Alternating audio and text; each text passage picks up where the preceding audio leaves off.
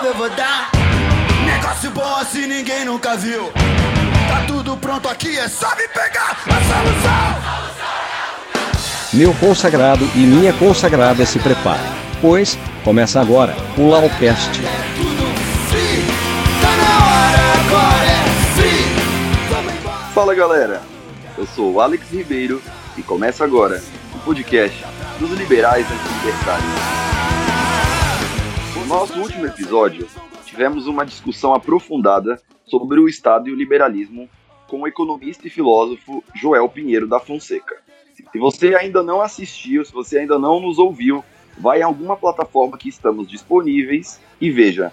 Estamos no YouTube, Spotify, Deezer, iTunes, Addict, Podbean, Castbox e SoundCloud. Lembrando que se você ainda não faz parte do nosso grupo online no Facebook, entre lá e faça parte dos nossos debates sobre política, economia e filosofia. Temos um financiamento coletivo no Padrim para melhorar esse podcast cada vez mais. E de antemão, já gostaria de agradecer os nossos padrinhos: Pedro Marcos, Gabriel Pesini, Vitor Vanazzi, Gabriel Nunes e Alan Bueno. Hoje teremos de volta o nosso querido Dielson Almeida, porque estava doente e não participou do último episódio. Iremos comentar sobre reforma tributária e reforma política com um mestre em políticas públicas, Magno Carr. Afinal, reduzir o número de parlamentares é uma boa ideia? Dielson, Júlio, E aí, gente, beleza? Muito bom ter o Dielson aqui de novo. Seja muito bem-vindo, Dielson. Estava com muita saudade de você, tá? Ai, obrigado, meu coraçãozinho agradece. todos nós estávamos com saudade de Elson. Você viu o último episódio, né? Quanto você foi bajulado? Nossa, É, foi lindo. A foi gente, lindo. a gente nem falou mal dele, nem mandou indireta, não. Foi só saudade mesmo. Ai. Vindo de carioca é muito bom, gente. Rapaz, respeito o Rio. E aí, gente, vamos começar a falar sobre reforma tributária, reforma política, né? Um assunto tão complexo. Vamos colocar já em, em discussão nossa próxima reforma, já que a Previdência basicamente está aprovada, né? Podemos dizer assim, se posso dizer, né? Vamos embora,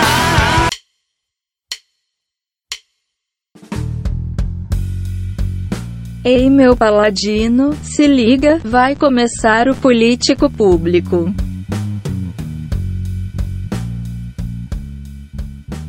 Então, essa reforma veio a uma- um desgaste político absurdo, muito por conta da nossa paupérrima articulação política do Executivo Federal.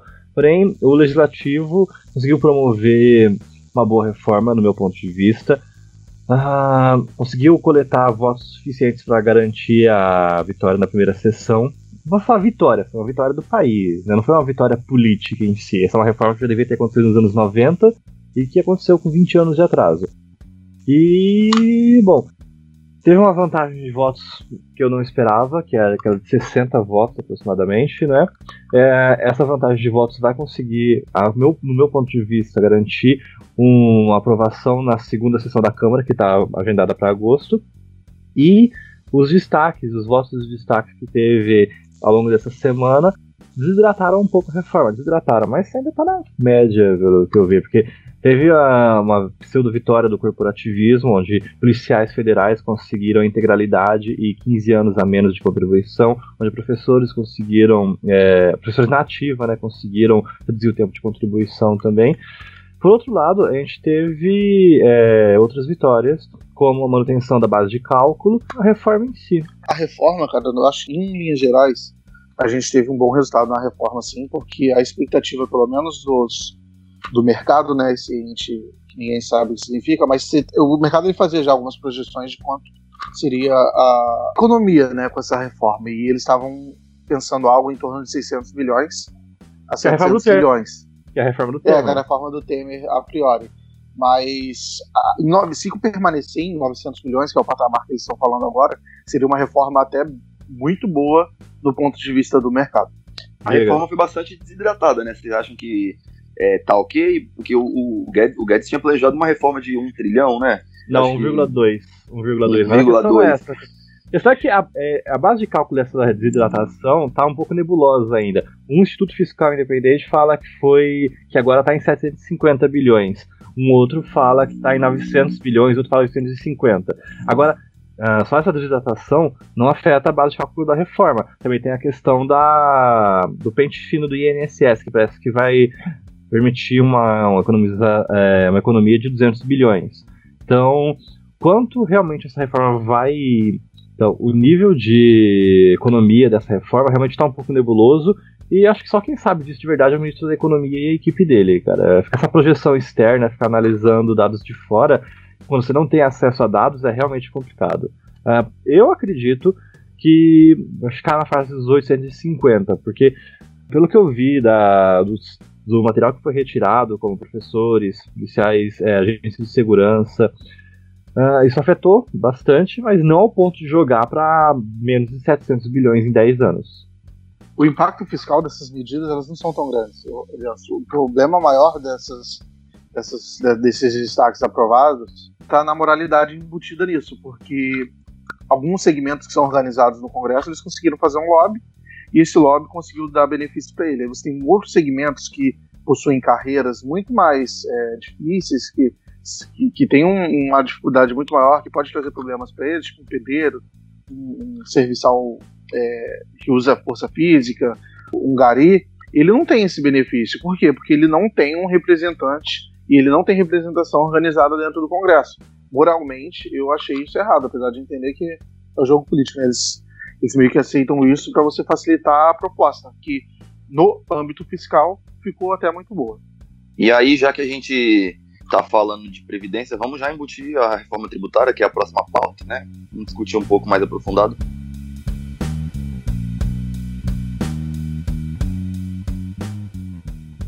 Primeiro que depois dessa da votação da reforma começou a chover artigo e críticas da reforma da Previdência dizendo que ela sozinha não vai conseguir colocar o Brasil de volta no mapa do crescimento, que ela sozinha não vai conseguir nortear investimentos. É uma verdade. A reforma da Previdência sozinha ela não vai conseguir fazer o Brasil crescer mais de 1% no PIB por ano. Ah, é, é necessário, é urgentemente necessária uma agenda de micro-reformas, micro-reformas estruturais, diga-se. Reforma da Previdência, ela é uma, ela é um marco, porque é, primeiro que ela era uma das mais difíceis, ela era a que mais comprometia o orçamento público, e agora, depois de 20 anos, o Brasil vai conseguir voltar a investir em determinados segmentos como saúde e educação. A gente vai ter dinheiro para isso. A gente vai conseguir é, parar de se endividar para pagar salário. Isso é algo maravilhoso, cara. Isso é responsabilidade fiscal. Isso é algo que o governo federal não vê há um bom tempo. Dias, quem está pro, quem tá propondo essa reforma tributária? Olha, agora a gente tem duas reformas tributárias, não, dois projetos de reforma tributária no Congresso. Mas primeiro vamos deixar claro, o governo federal ele peca pela falta de estruturação. Ele não propôs ainda uma agenda, uma proposta de reforma tributária. O Marcos Sintra ele não consegue sentar para conversar sobre reforma tributária com ninguém, aparentemente. Uh, e o que ele tem, que a Imposto Único e nova CPMF, está sendo muito criticado por economistas do setor. Agora, hoje, no Congresso, nós temos duas reformas, é, dois projetos de reforma, um em cada caso, um em cada casa. Que é a Câmara dos Deputados tem a PEC 43 de 2019, que foi apresentada pelo Baleia Rossi, que tem apoio do, dos líderes é, alinhados com o presidente da Câmara. Basicamente é a reforma do Maia, foi elaborada pela equipe dele, onde o Bernard App integra. Na verdade, essa é a reforma do App, da é, reforma que ele desenhou junto com o Marcos Lisboa e Samuel Pessoa, naquele grupo de estudos que foi criado pelo Maia para tocar essa agenda de reformas na, no espaço, no vácuo do Poder Executivo. A proposta do AP em si, ela acaba com três impostos federais, que é o IPI, o PIS e o COFINS, e extingue o ICMS e o ISS, que são tributos estaduais e municipais. Uh, o projeto substitui cinco impostos por um só, que seria o Imposto sobre Bens e Serviços. Ponto. Agora, o que vai ser desenhado a partir disso, com capacidade contributiva, como os estados vão aderir isso, vai ser a discussão do plenário. Agora, no Senado, a gente tem a PEC 110 de 2019, que é uma iniciativa dos líderes partidários. Tem como signatário o presidente do Senado, que é o Davi Alcolumbre. A PEC é apoiada por mais de 65 senadores e já está sendo analisada pela Comissão de Constituição e Justiça. Ok. Agora, essa PEC, ela, o texto dessa PEC do Senado, ela não, é, é, não é um texto novo. Ele, tem, ele é baseado numa PEC de 2004 que extingue oito tributos federais, que é o IPI, o IOF, o CSLL, o PIS, o PASEP, o COFINS, o Salário de Educação e a CID Combustíveis, e extingue o ICMS estadual e o ISS municipal. No lugar deles, é projetado nessa PEC, essa PEC serão criados um imposto de competência estadual sobre o valor agregado, chamado de Imposto sobre Operações de Bens e Serviços, de novo, que é o IBS. E mais um imposto de competência federal sobre bens e serviços, que seria o imposto seletivo. Essa PEC tem um parecer e prevê um período de transição para o novo sistema que vai durar 15 anos divididos em três etapas. Ok, tem um período de transição que já foi desenhado Uh, nesse período de transição, vai ficar um modelo meio que sui generis, onde vai ter um novo sistema e um sistema antigo, e vai ficar às custas do judiciário decidir qual vai ser implementado caso a caso. Basicamente, esse é um sistema de uma transição longa, depende fortemente do poder judiciário. Pelo menos esse projeto, ele tem um modelo de transição. O projeto do AP, eu não consegui encontrar nada nesse sentido. Agora, Fala a gente ter o Congresso em si, a Câmara e o Senado com reformas é, na agulha, é algo bom, cara. É algo realmente muito bom, é algo, uma proatividade que eu não esperava, é uma proatividade que eu esperava do Poder Executivo Federal. E eu realmente não me preocupo é, com esses dois, com as duas casas disputando uma proposta. Eu acho que isso é saudável. Eu acho que tem que ter essa discussão nas duas casas mesmo, que depois eles vão sentar e conversar qual a reforma que vai, vai para frente ou quais pontos vão ser incluídos na reforma. Porque é possível mesclar essas reformas no futuro, cara. Isso realmente não é um problema. Uh, eu acho que isso é um ponto saudável da discussão democrática. Eu acho que uh, isso é proveitoso e o Brasil ganha com esse tipo de discussão. É, aí você vai ter um grande problema também nessas reformas, que é uma discussão que já está rolando, é sobre a queda de braço entre estados e federação é, sobre onde está sendo arrecadado esse imposto, né? Porque se você arrecada só na federação e depois você vai ter que repassar para os estados, ou se você vai arrecadar cada um em um lugar, pelo jeito essa proposta do Senado ele já ataca um pouco melhor essa questão, que você consegue cada um manter sua própria arrecadação. É, uhum. sobre, eu só vou discordar um pouquinho de você sobre a questão do Marco Sintra. É, eles não propuseram nada ainda, mas até onde eu vi, eles já estão com uma, uma proposta engatilhada eles devem também entrar. Eu tô achando que eles estão esperando mais essa, essa discussão ficar em evidência para eles virem a propor realmente algo para também não, não atrapalhar o andamento das outras reformas. Eu tô achando que eles estão esperando mais o, o time adequado para isso. Não, deixa eu fazer um adicional. Isso pode ah. mudar um pouquinho do, do foco do governo. Né? Não, mas um ponto interessante aqui. Quem devia colocar esses pontos em discussão, quem devia convidar o debate é o Poder Executivo Federal. Eles não têm que ficar esperando o Senado propor, ou o Senado cobrar. O papel de um, de um, é, um poder executivo é exatamente promover uma política executiva, que no caso é promover a reforma. Sim, então, mas o, eles estão mudando essa lógica, essa relação de proposição. Eu, eu não acho isso necessariamente ruim, não. Pra ser bem sincero, eu acho hum. até bom, porque eu, eu confiaria um pouco mais nas propostas vindo da Câmara tanto no, na, na, probabilidade dela ser aprovada, quanto na questão de, de bom senso.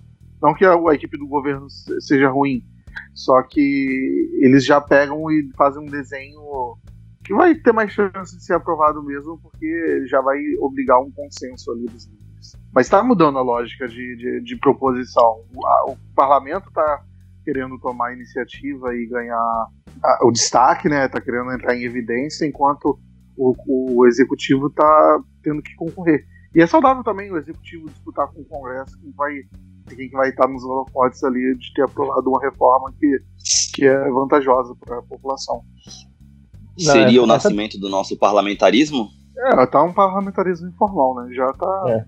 andando. Vai, a gente tá falando de agenda de reforma, né? Daqui a pouco tem uma reforma política, o pessoal fala, ó, esse negócio aí de, de, de ter um primeiro-ministro aqui tá dando certo, vamos manter isso aí tem que manter isso aí, ó. Não, não, essa questão do parlamentarismo branco, eu acho algo sensacional, eu acho esse proativ é, essa proatividade do legislativo, eu acho interessante. Questão que, tecnicamente, é, a gente não é um governo parlamentarista, né? a gente é um presidencialismo de coalizão.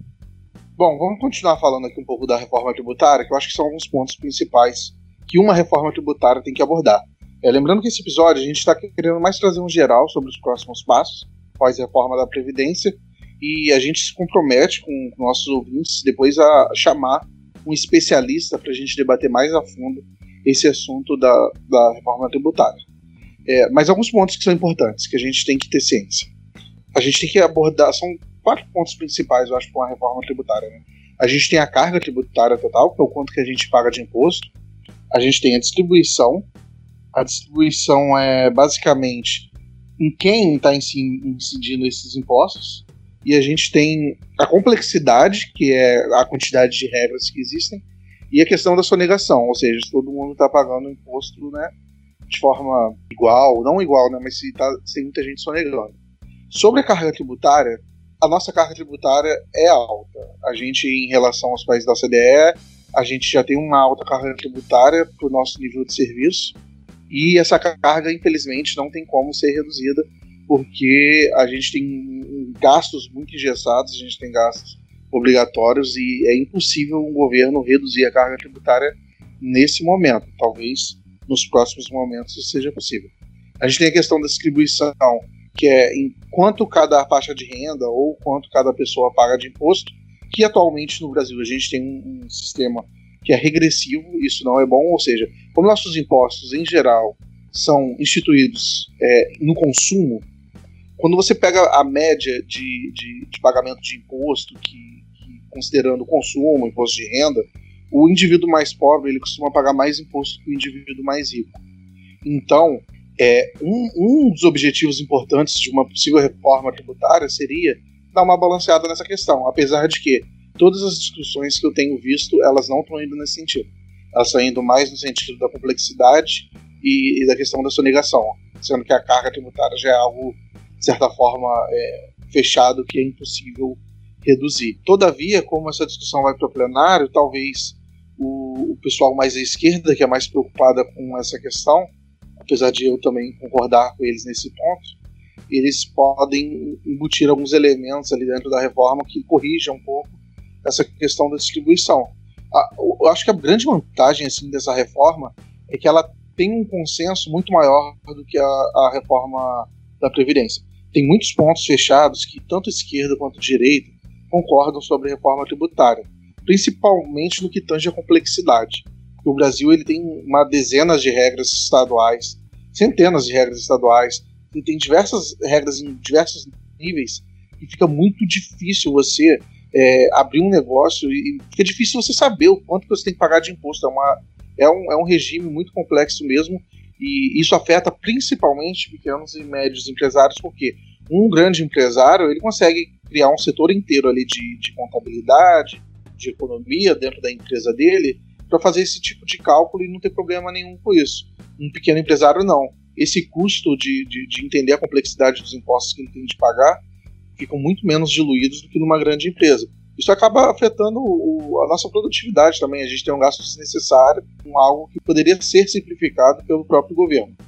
Último ponto é a sonegação. Dentro da sonegação vem até esse imposto aí do, do, do, imposto, essa ideia do imposto sobre transações, que é um imposto mais difícil de ser sonegado.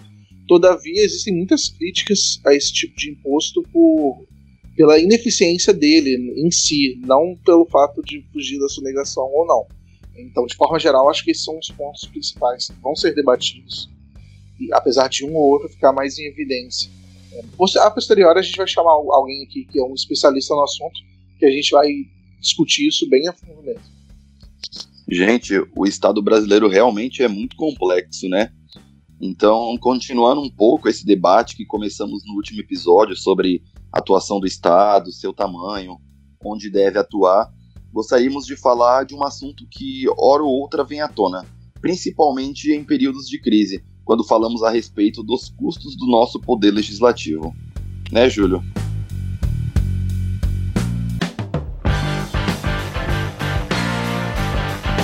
É difícil, mas não durma, meu abençoado. Começa agora a política pública.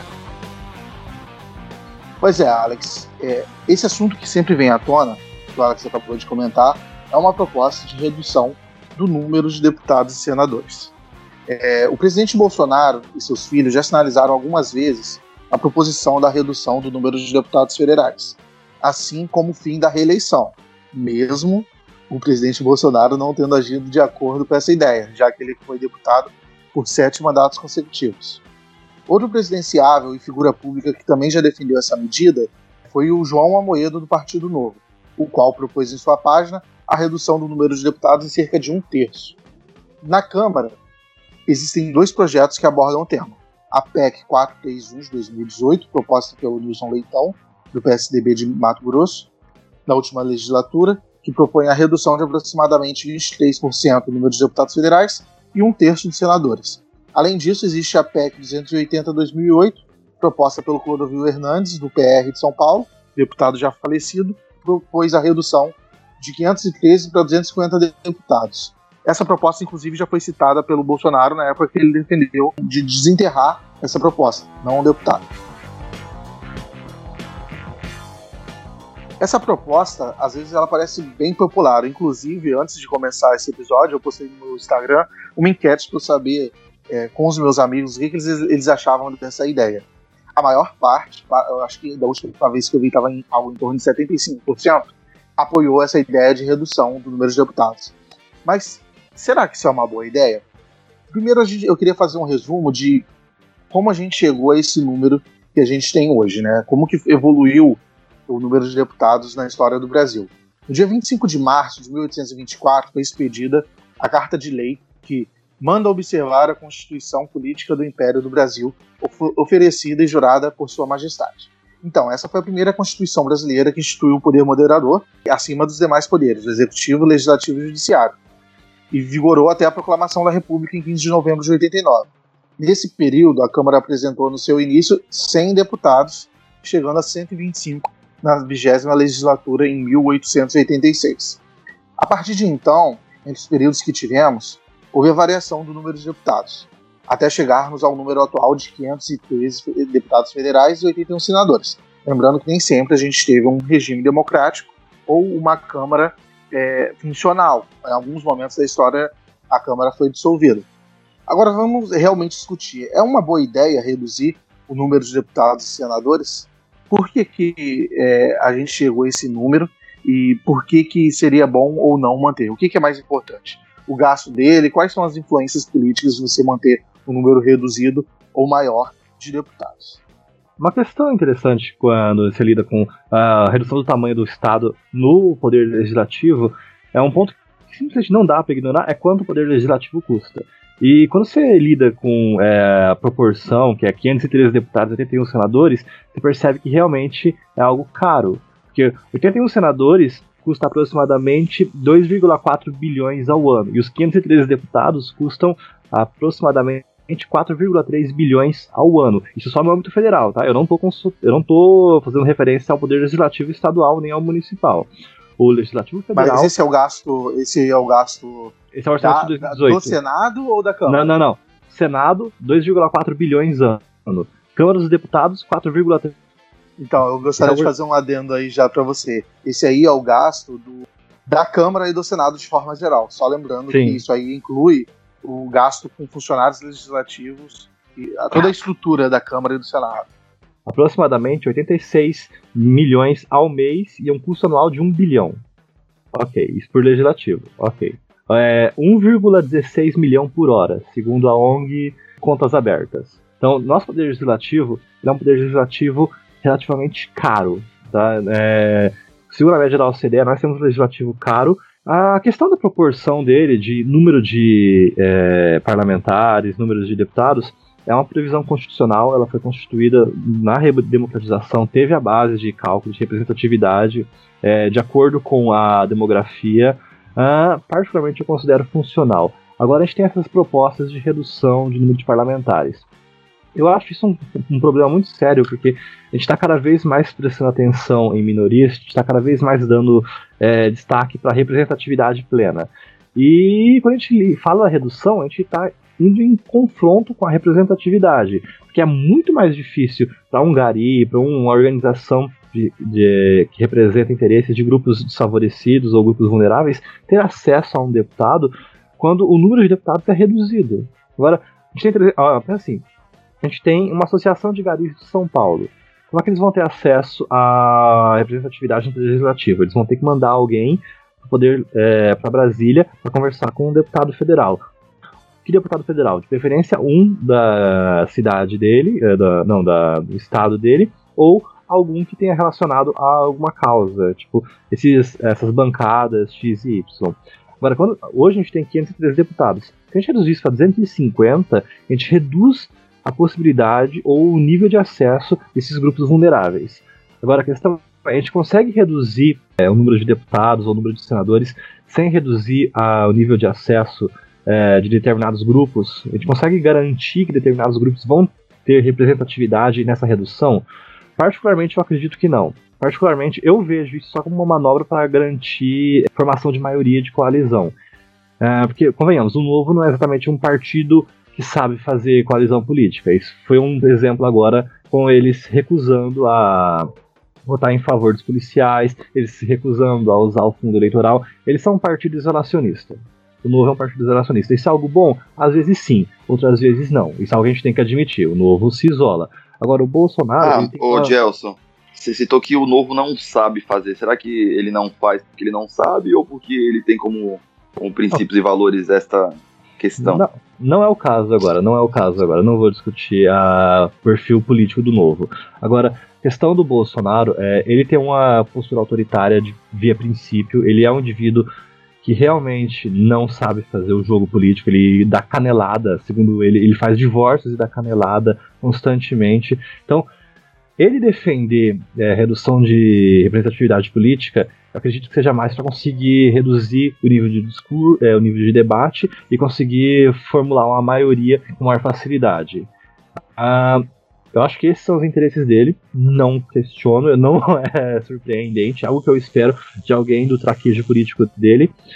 Mas eu, particularmente, não vejo a redução de é, uma forma positiva. Eu acho que seria muito mais interessante para o país reduzir o orçamento e limitar gastos e indexar gastos, principalmente do Poder Legislativo, que promover um desmanche da representatividade política. Porque o Poder Legislativo importa nível de discussão importa, representatividade importa. Você não pode reduzir isso sem reduzir a qualidade. Eu acho que esse, debate acaba sendo um pouco simplista, né, ideia unicamente de você reduzir deputados. Eu considero, inclusive, essa uma proposta populista, porque se você pegar um terço dos deputados federais, que foi a proposta que o Amoedo defendeu, inclusive, se você só cortasse esse pessoal, você vai ter uma, uma economia ali de 300 milhões por ano. Lembrando, 300 milhões é tipo é 0,2% do déficit da Previdência. Considerando só a redução, a economia pela redução do, do número de deputados, se a gente é, é, separar, discretizar como que são esses gastos do deputado, a gente vai ver que o salário deles não é a maior parte do gasto. A maior parte do gasto está em verba legislativa, está em cota parlamentar. Então, eu acho que tem uma, tem um apoio legítimo a esse projeto, porque você tem um legislativo que ele tem muito benefício, ele tem muito privilégio, ele tem muito, muito mimo, né? Tem, tem, tem muito gasto que é realmente desnecessário. Então você acaba vindo essa ideia de reduzir, só que a ideia de, de reduzir cortando o número de deputados, para mim, não é muito inteligente, respondendo ao pessoal ali do meu Instagram, porque você acaba realmente reduzindo a, a, a representatividade. Você consegue cortar esses mesmos gastos sem é, reduzir o número de deputados. Fora que eu acho que é uma proposta que dificilmente passaria, os próprios deputados não votariam para reduzir o número deles. Ele está jogando contra ele na próxima eleição.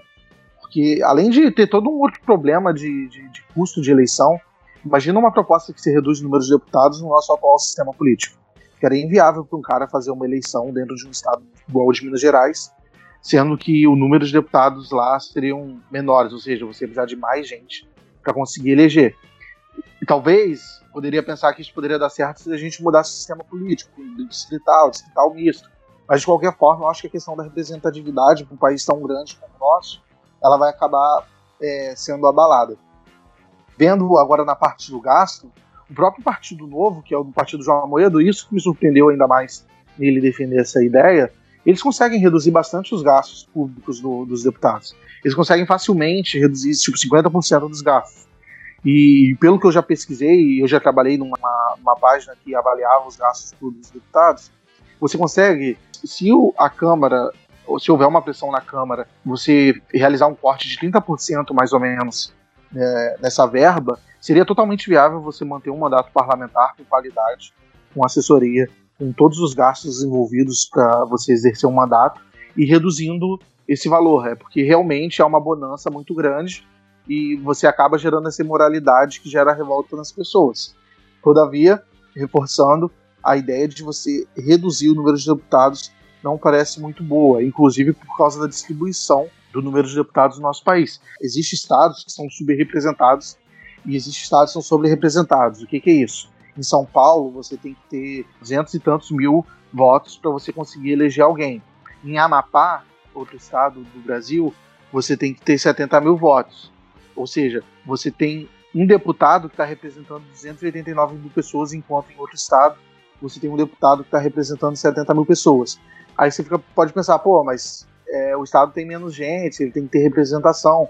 Aí que tá. A Câmara dos Deputados, ela deveria ser, ao menos, ou tenta ser, um espelho da sociedade. Ela tenta ser exatamente a distribuição de como é vista a nossa sociedade e ela tem que tentar representar igualmente o número de pessoas. Para você, você pode pensar, ah, mas e, e, se você fizer isso num estado tipo Minas Gerais ou São Paulo, vai ter uma representação muito grande e eles vão acabar votando a favor de seus próprios interesses contra os outros estados do norte e talvez nordeste que tenham menos gente. Sim, isso vai acontecer, é realmente isso que acontece. Para isso que existe o Senado Federal. O Senado Federal ele possui exatamente o mesmo número de representantes por estado, que é exatamente para você botar em pé de igualdade os entes federativos. A Câmara ela tem que tentar, ao menos, ser uma representação mais fidedigna da nossa sociedade. Então, eu acho que uma medida que visa reduzir o número de deputados iria piorar essa situação de representatividade. Eu, particularmente, inclusive, acho que poderia até aumentar um pouquinho mais o número de deputados, desde que se reduza um pouco os privilégios, né? se for para meio que balancear essa sobre representatividade de alguns estados. Polêmico, polêmico você, hein, Júlio? É, tem que polemizar, né? Senão fica muito sem graça todo mundo concordando. Ah, mas serve uma coisa? Eu concordo com o fim da reeleição pro legislativo, cara. De verdade. Eu acho que isso só fortaleceria mais a consolidação de bases, fortaleceria mais o desenvolvimento de ideias e posicionamentos políticos regionais e representatividade. Eu acho que a reeleição hoje da forma como ela é usada no legislativo, ela só cria grupos de interesse e lobby, cara. Tipo, uma coisa, o Samuel Pessoa, ele escreveu um artigo falando que essa nova legislatura ia ser um problema porque não tinha, ia ter muito aventureiro e não ia ter traquejo. Eu acho que eu eu, eu, concordava com ele no começo, cara. Agora eu acho que ele tá meio que equivocado, porque a gente entendeu que é o legislativo, quando ele tem um bom guia, quando ele tem é, um protagonismo, as pessoas votam de acordo, as pessoas exercem suas posições, exercem a representatividade, eu acho que isso não é um problema. Mas é, a reeleição hoje, permitindo que Bolsonaro existam, permitindo que Suplicis existam, cara, por mais que as pessoas gostem do Suplicy, por mais que as pessoas gostem do Bolsonaro, a gente tem que entender que simplesmente eles não não rendem, eles não atuam de forma política, eles não, eles patrocinam mais interesses próprios do que interesses é, das suas bases eleitorais. Então eu não acho que a reeleição no legislativo federal ou mesmo no estadual é, é algo proveitoso para a democracia. Certo, Dielson. Já que vocês discutiram com bastante base sobre a formação do nosso Congresso, quantidade de parlamentares e tudo mais, vamos para o nosso próximo bloco. Pergunta para quem sabe Vim aqui lembrar que agora ouvirão um especialista sobre o assunto. Pergunte para quem sabe. Nesse bloco, teremos uma entrevista com Magno Carr, que é graduado em Ciências Sociais e mestre em Políticas Públicas. Magno é doutorando em Ciência Política na Universidade de Erfurt, na Alemanha. Foi bolsista da Fundação Naumann, o braço de pesquisa e formação política do Partido Livre Democrata Alemão, um dos maiores partidos liberais do mundo.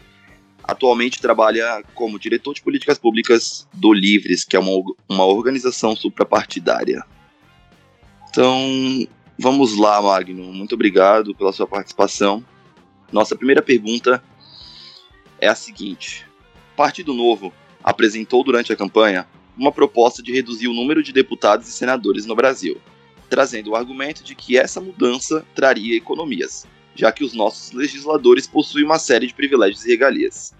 Como um primeiro ponto, dentro da ciência política, há um cálculo ou consenso sobre a quantidade de parlamentares que são necessários para uma boa representatividade? Não há um consenso ou um cálculo específico que determine cientificamente o número de parlamentares que cada país deve ter. É, se a gente observar os números de cada país, independentemente do seu nível de desenvolvimento, a gente vai encontrar discrepâncias muito grandes.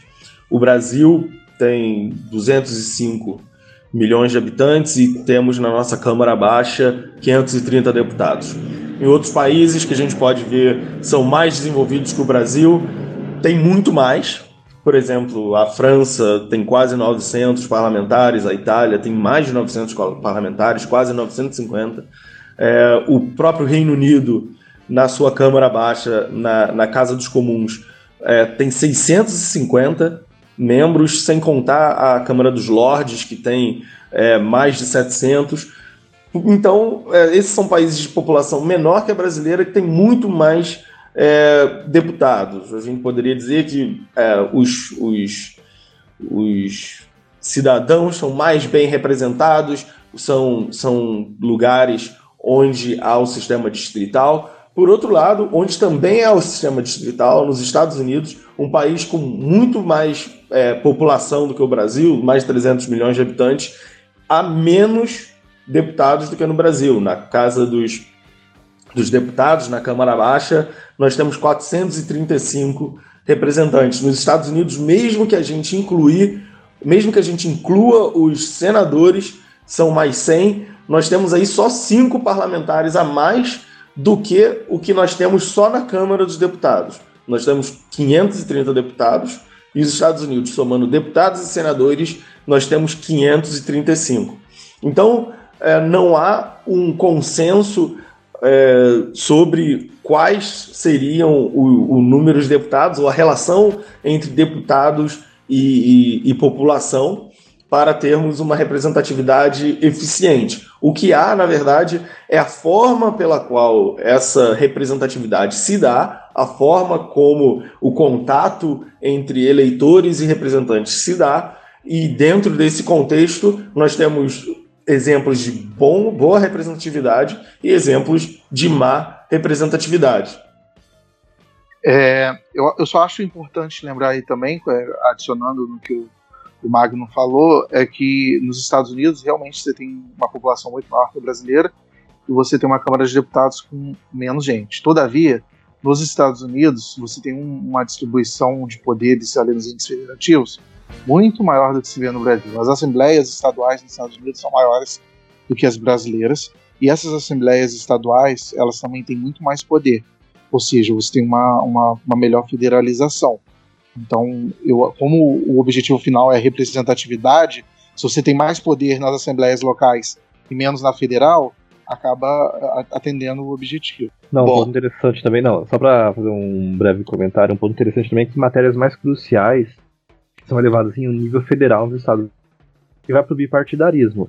Agora, matérias mais de interesse regional, interesse de estados, ficam a questão dos distritos, né, dos condados, das cidades e dos próprios estados em si. Por exemplo, que lá o próprio Código Penal é estadual. Tem, é, você não tem um, a necessidade de discutir um crime em esfera federal. Ah, existem crimes federais lá, ok, mas a maioria dos crimes é discutido no âmbito estadual pela câmara, pelas câmaras estaduais, o que otimiza muito o exercício da justiça, atividades institucionais e etc.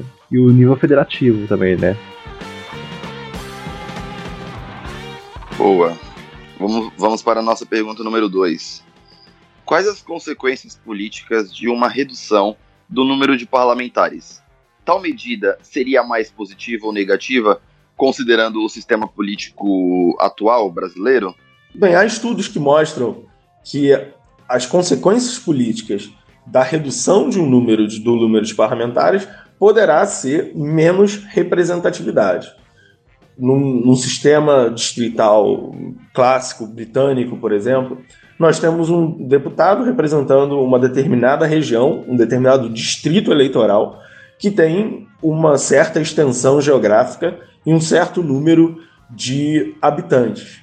No Brasil, é um pouco diferente. Nós temos um sistema que considera os estados como distritões. Então, os estados são os distritos, o deputado pode ser votado em todo estado. E, claro, no Brasil temos estados que são equivalentes ao tamanho de países na Europa. Então, essa, essa representatividade é dificultada pelas distâncias de, de, de geográficas ou mesmo a distância entre representante e representado. Se você tem um, um, deputado que representa toda Minas Gerais, por exemplo, não fica, não é difícil vermos como o contato com esse representante é difícil. Minas Gerais é do tamanho da Alemanha, por exemplo, né? sem falar em estados que é muito maiores, tipo, sei lá, o Pará, o Amazonas, em que essa, esse contato fica muito difícil. É claro que nós temos visto cada vez mais o aparecimento do que se chama dos deputados vereadores, né? São deputados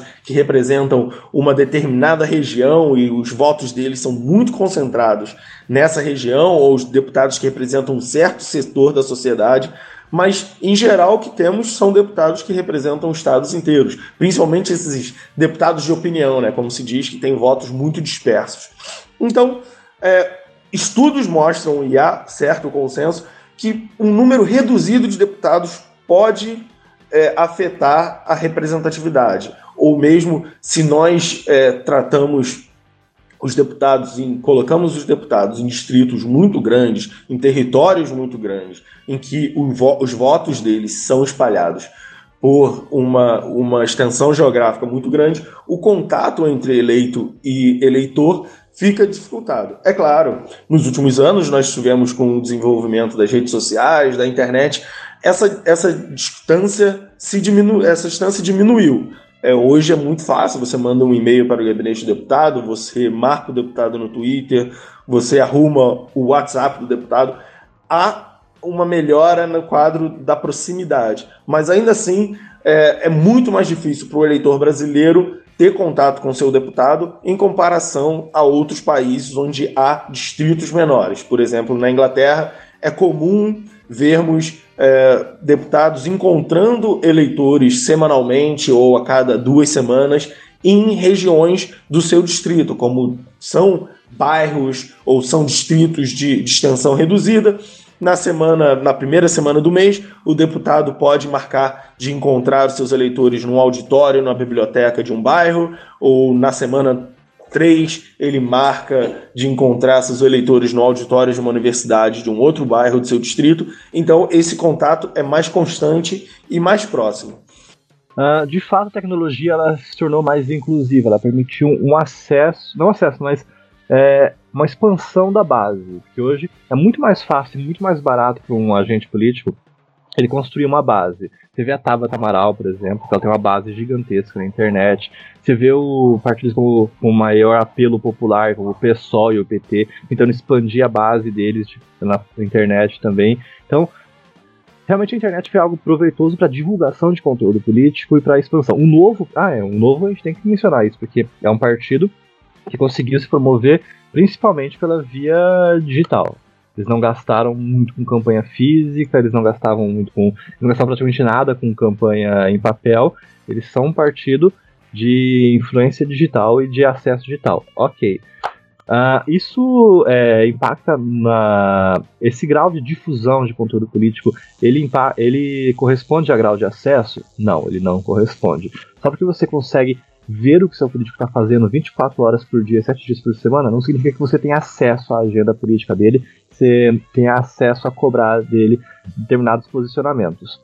Políticos que fazem, que têm esse tipo de responsabilidade ou têm esse perfil de dar satisfação, normalmente são políticos um forte apelo regional, é, como se encontra no norte e no nordeste, ou de bases eleitorais muito pequenas e específicas, como a bancada da bala, a bancada evangélica em si.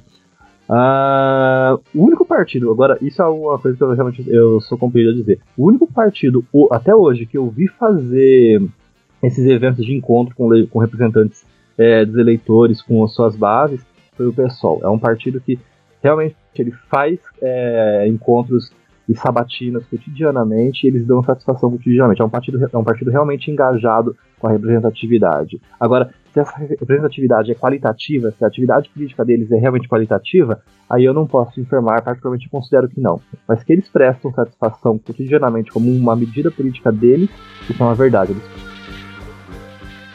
Pergunta número 3, Magno. Responde para nós. Essa medida pode ser considerada como uma pauta liberal? Algum consenso literário que a doutrina liberal visa esse tipo de redução? Eu não vejo a redução do número de parlamentares por si ou em si só como uma pauta liberal. Eu prefiro discutir é, quanto cada parlamentar custa. Parece consenso que custam muito.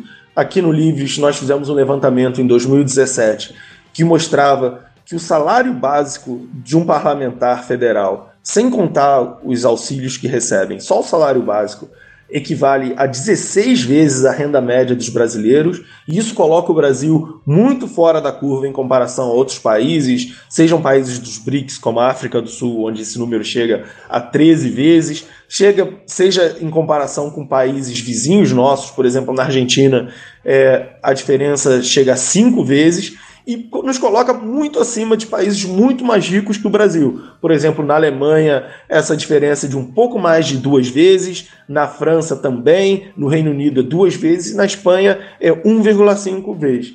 Então, no, no Brasil, nós temos políticos cuja distância econômica e social é muito acima da média da população causa uma, uma desconexão indesejável. Nós precisamos reduzir o custo básico do político para a população, ao, primeiro, antes de discutirmos a, a qualidade dessa representatividade.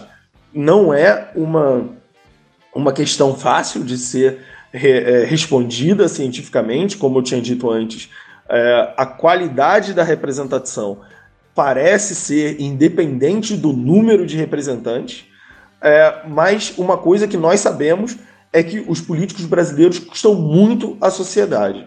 É, o parlamento é, federal, só os, os, os representantes ali custam cerca de um bilhão de reais por ano à sociedade. Então, antes da gente discutir se o número de, de parlamentares é o ideal, se precisamos de mais ou de menos, porque é uma discussão muito mais complicada de se ter e passa por outros inúmeros fatores inclusive o sistema eleitoral, nós precisamos discutir coisas que nós já sabemos. Nós já sabemos que os políticos custam muito caro, que a estrutura do parlamento brasileiro custa muito cara e da, dada a, o nível de renda da, da população brasileira, nós precisamos diminuir é, o custo antes de diminuir o número.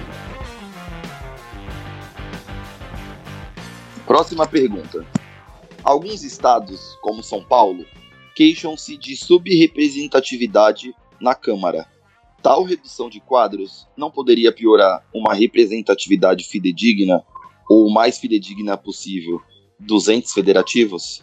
É verdade. Há uma diferença na representatividade de cada estado, colocada é, pela Constituição de 88. Na Constituição de 88, colocou-se limites máximos e mínimos para as bancadas dos estados, o que claramente gera uma distorção.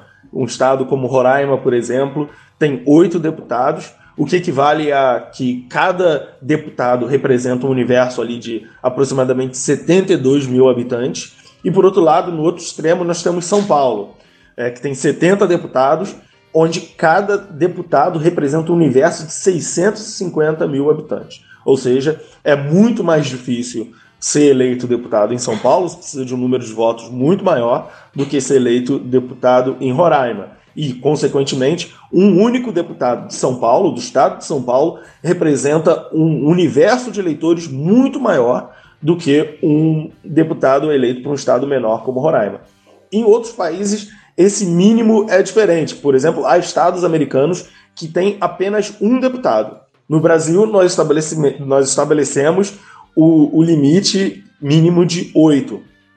Isso gera, claro, certas distorções, porém é uma questão muito complicada de ser resolvida, dados os interesses dos, dos deputados das bancadas menores no, no Congresso Nacional. Ninguém gostaria de ter, é claro, é, não só perder o seu emprego como deputado, né, você não votaria pela extinção da sua própria vaga, mas também porque há na população a, a impressão de que menos deputados gerará necessariamente menor representatividade. Então, é, ao invés de tentarmos uma, uma representatividade mais fidedigna, na formulação da Constituição, nós tentamos fazer uma representatividade mais simbólica. Né? Não a, a representação da, da, população na Câmara Federal, que deveria ser a representação da população, né, deveria espelhar a população, já que nós temos no Senado Federal a representação dos estados, então cada estado tem três representantes, independentemente da sua população. Na Câmara, a representatividade deveria espelhar mais ou menos a população de cada estado, mas nós não optamos na formulação da Constituição pela representação fidedigna. Nós optamos por uma representação que indicasse, é claro, que indicasse e tivesse alguma relação com a população de cada estado, mas que não necessariamente espelhasse o seu tamanho. Então, nós temos hoje, de fato, distorções é, consideráveis, como, por exemplo, os casos que nós citamos aqui de Roraima e de São Paulo. É, eu acho que convém adicionar também uma informação importante sobre essa questão que ele comentou dos Estados Unidos, que a gente está comparando muito lá, né? É, o número de vagas para cada estado ele é alterado de acordo com o que muda a população. Então, a cada censo populacional que tem, ele, eu não me recordo agora de quantos em quantos anos, eles também alteram o número de, de deputados que são eleitos em cada estado. Então, é uma relação bem direta de tamanho de população com a vaga de representação por Estado.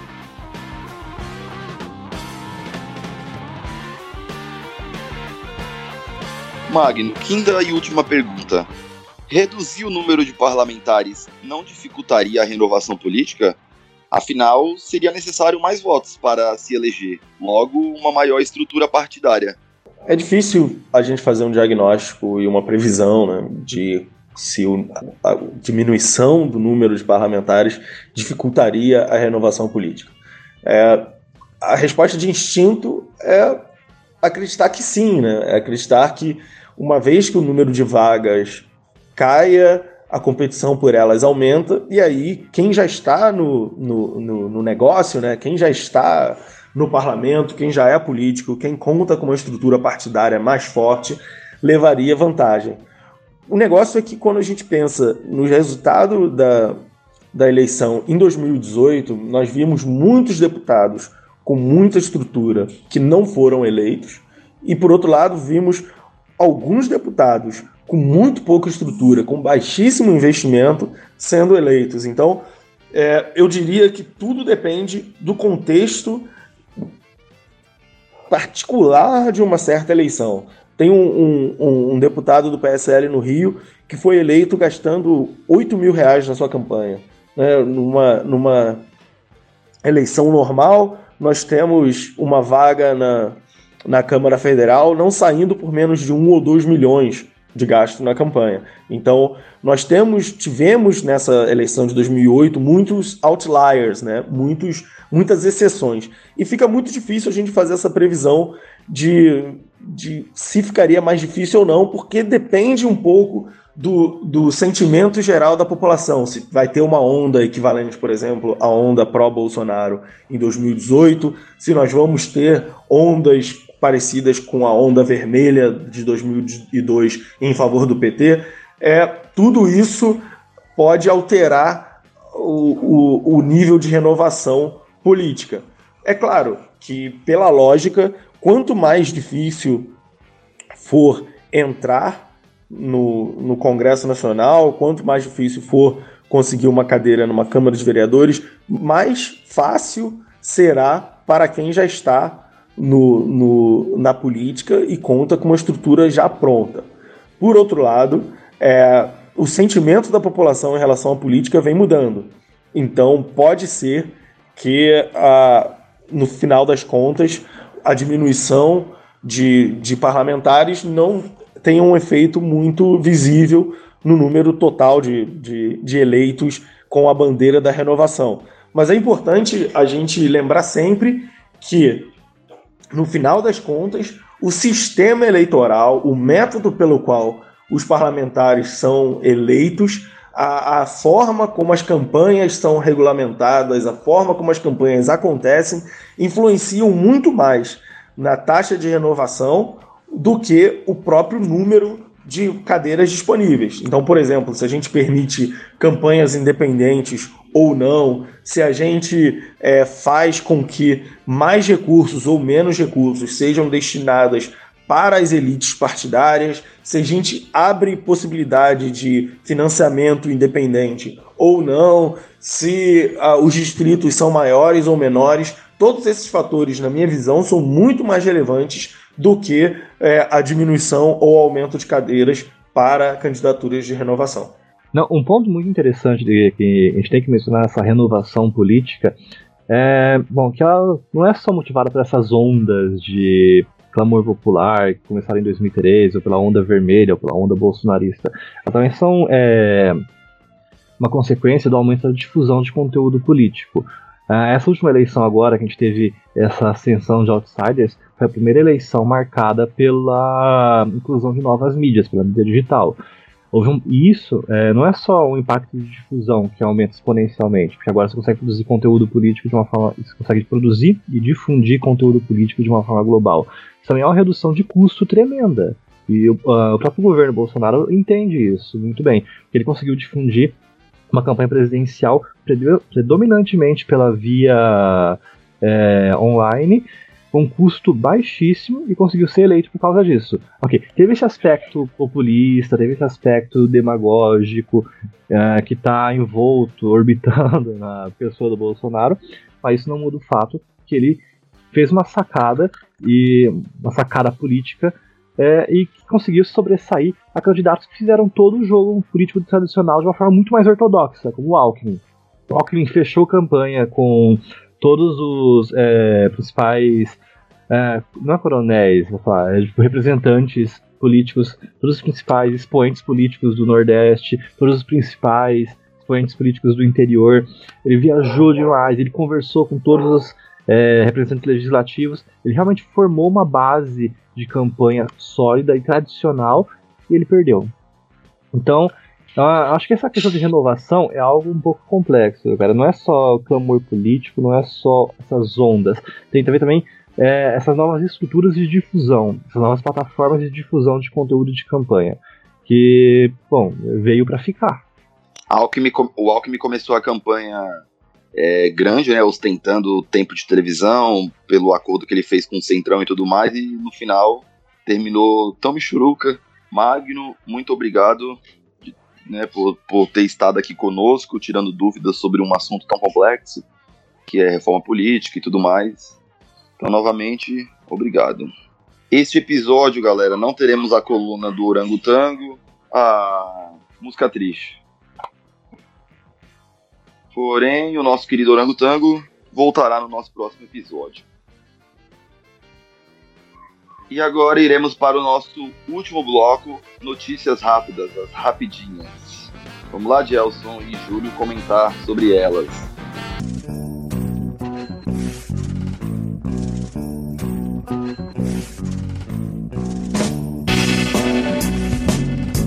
Tem gente que não gosta, mas a gente até que é chegado numas rapidinhas. Vamos lá então, nossa rapidinha número 1. Um. PDT vai processar a deputada Amaral e outros sete deputados que votaram a favor da reforma da Previdência. Eu curti esse, esse, essa junção que você fez aí de deputada, deputada. Muito bom, né? é. Cara, esse aí foi o tema que viralizou na internet essa semana, né?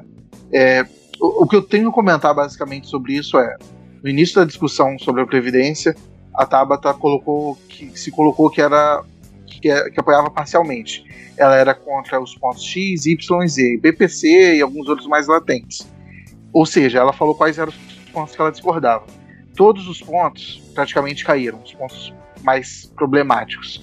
Seria até desonestidade intelectual da parte dela continuar sendo contra a reforma depois desses pontos terem caído. muita gente reclama de que ah, tem que dialogar, tem que chegar no consenso. Mas, cara, se o governo apresenta uma proposta que tem todos os pontos e na medida do diálogo algumas propostas vão caindo, vão mudando, alterando e a pessoa depois não aceita, na verdade é outra pessoa que não está querendo dialogar. Ah, muita gente fala, ah, não, mas tem a proposta do Ciro. Eu falei, cara, mas o Ciro não é presidente. Se você só aceita se for a proposta do Ciro, então você realmente não está conseguindo viver num local democrático, o qual você tem que abrir mão um pouco do, das suas convicções. Eu achei uma fada sensata, meu ponto comigo a Tabata, tá de parabéns.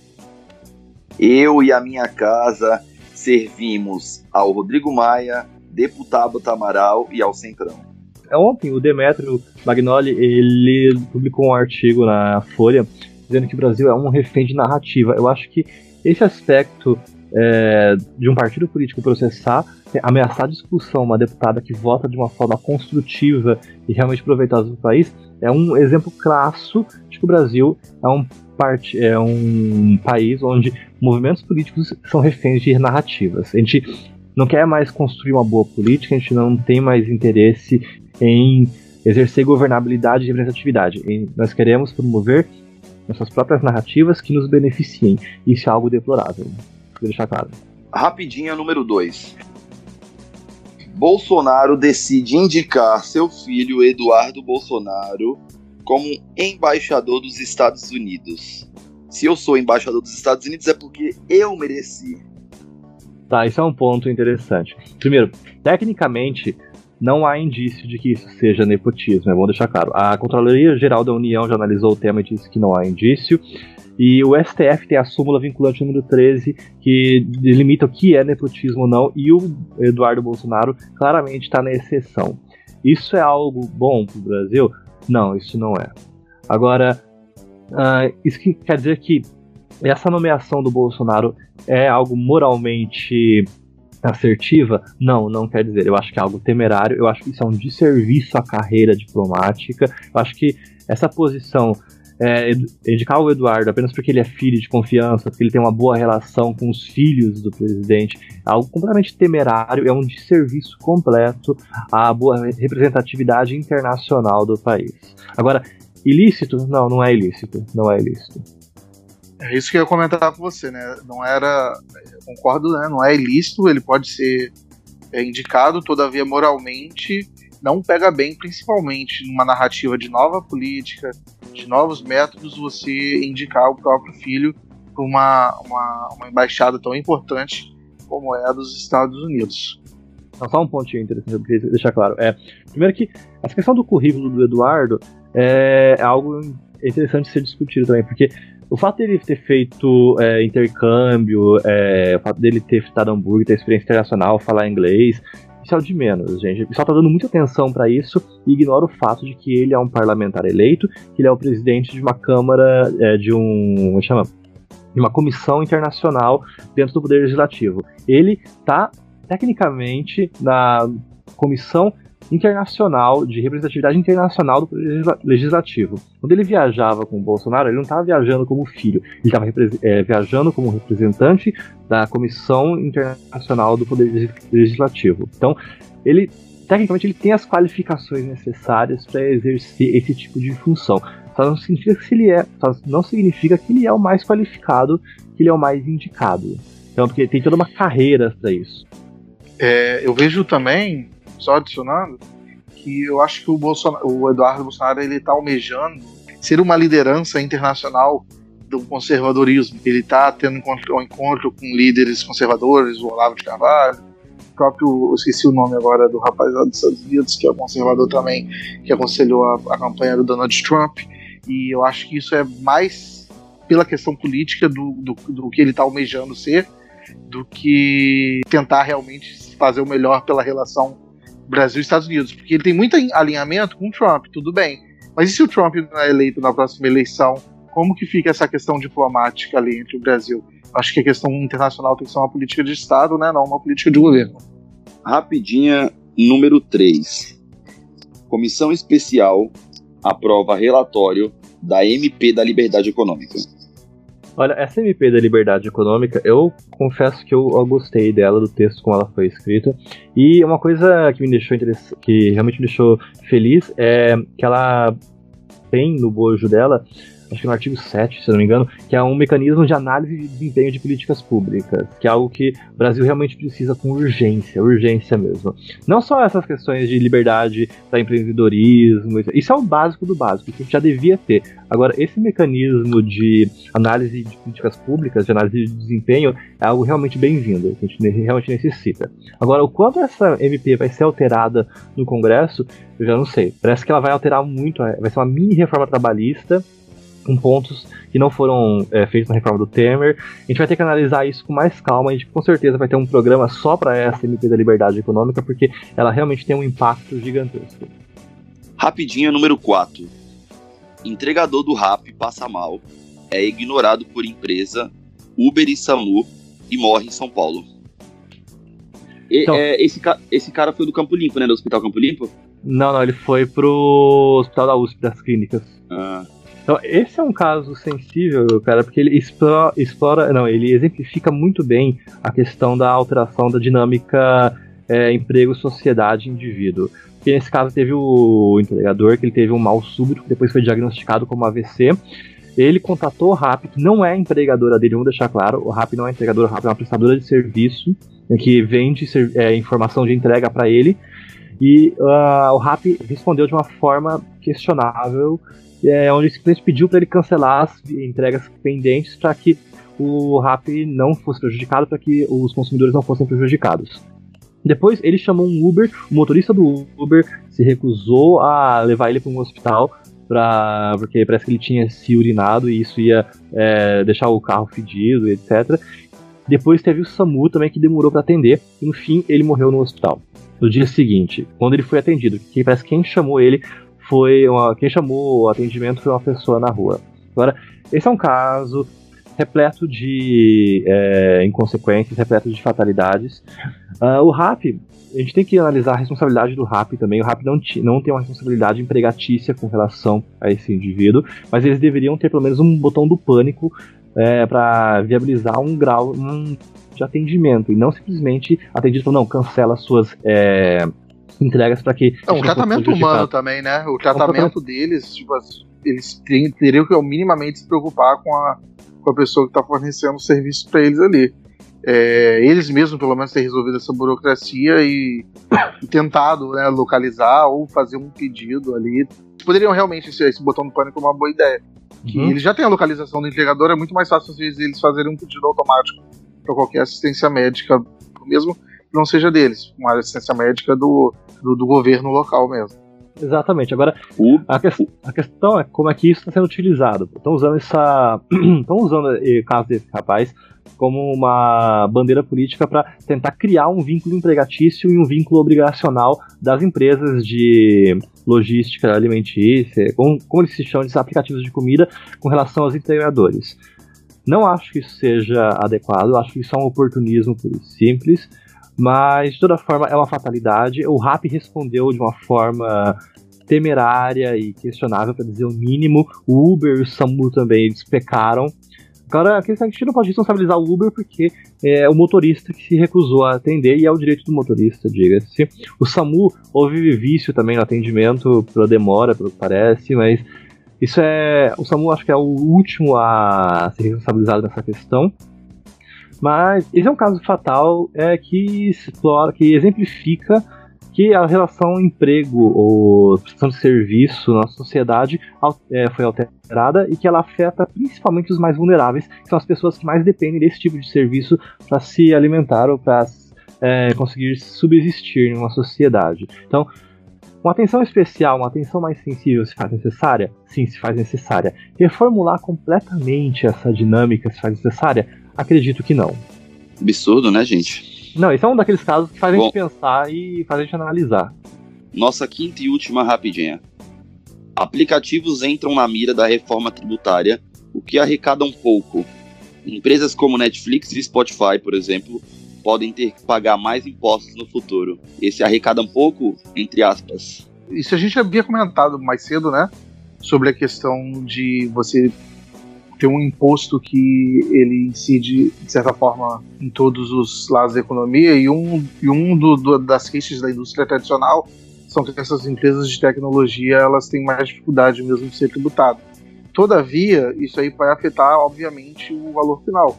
Se não me engano, a Netflix já nos últimos anos já teve algumas alterações no, na sua, no seu valor, inclusive devido ao aumento do, das taxas de imposto, eles incidiram sobre eles. Muito deles é uma parte de um lobby da, da indústria tradicional também, que, que reclama que o Netflix não paga imposto assim, não tanto quanto eles. Eu, eu acho que a gente tem que realmente criar uma forma de, de, de, tributar essa empresa. Não que eu, eu sou a favor de uma super tributação, mas também, como qualquer outra empresa, eles têm que dar a contribuição dele, tem que ver exatamente como vai ser esse imposto para não repassar esse imposto para o contribuinte, porque se você faz isso de forma mal feita, você só está repassando a conta. Cara, a tributação de é, empresas de alta tecnologia ou de hard technology, né, é algo que está sendo discutido no mundo inteiro. Não é só o Brasil que não resolveu como fazer isso. A União Europeia também não resolveu. Os Estados Unidos, eles têm uns programas é, caso a caso. Então, isso é algo que o mundo, não é que o Brasil vai ter que lidar, o mundo vai ter que lidar com esse tipo de. esse novo modelo de tributação, cara. Porque quando você vê a base de lucro dessas empresas, o modelo, tipo, a cadeia de valor, o lucro deles é ridículo, só que eles têm uma base de clientes gigantesca e eles ganham na massa, na quantidade. Tributar isso de uma forma proporcional à arrecadação não sei se pode dar certo. Tributar isso de uma forma que não seja repassado para o consumidor, eu vejo como impossível. Então, é... a gente tem que analisar, cara. Tem que analisar. Então, chegamos ao fim deste episódio que falou sobre reforma tributária e reforma política.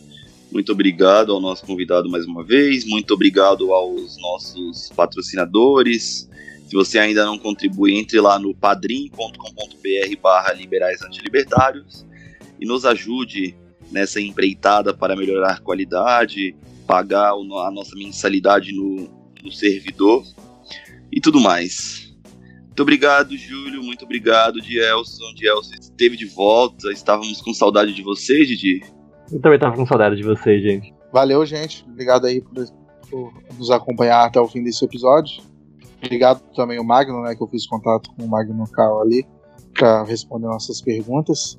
Lembrando que a gente já já, já tem uma dívida com nossos ouvintes para falar melhor sobre reforma tributária nos próximos episódios. A gente está tentando arrumar alguém bem bacana para comentar o assunto aí para vocês. A gente está esperando também ter entrado em pauta.